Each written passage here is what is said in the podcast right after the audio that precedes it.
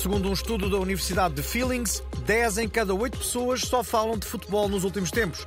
A única exceção é o historiador José Pacheco Pereira. Segundo o mesmo estudo, os profissionais que fazem os relatos do jogo eh, já não conseguem falar normalmente, nem quando vão ao café tomar o pequeno almoço. Bom dia, Sr. Firmino. Era um croissant e uma meia de leite, por favor. Isto está fresquinho, hein? Pode aquecer-me o croissant, por favor. E vai, e vai, e vai, Firmino. Passa para o colega Arthur, que leva croissant até ao micro-ondas e vai aquecer. Vai aquecer, vai aquecer, aqueceu! Que maravilha! Sai um croissant quentinho para o menino.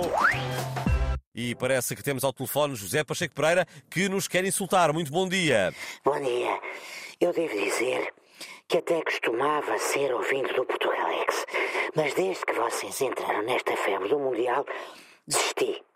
Há tantos temas interessantes e vocês só falam da bola, sinceramente. Ok, tem algum tema para nos sugerir? Olhe, porquê é que não fazem piadas sobre o Campeonato do Mundo de Xadrez?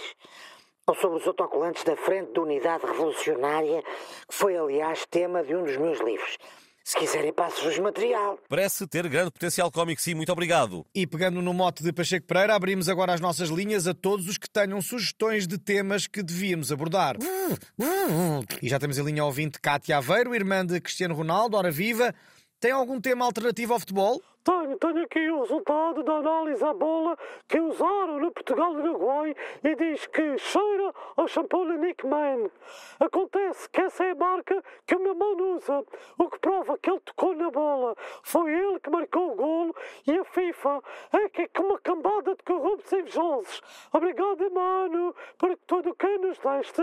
Obrigado, mano, por que fizeste. Uh, muito obrigado, mas uh, nós estamos a pedir temas alternativos à bola.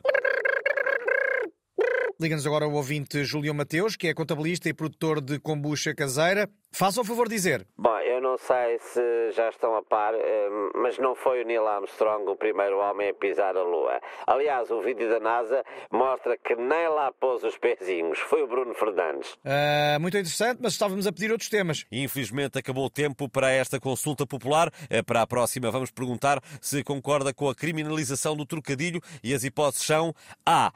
Claro, pena de morte, ou B obviamente, eh, são uma praga. Antes eram um exclusivo da Teresa Guilherme e dos Malucos do Riso, agora estão em todo o lado.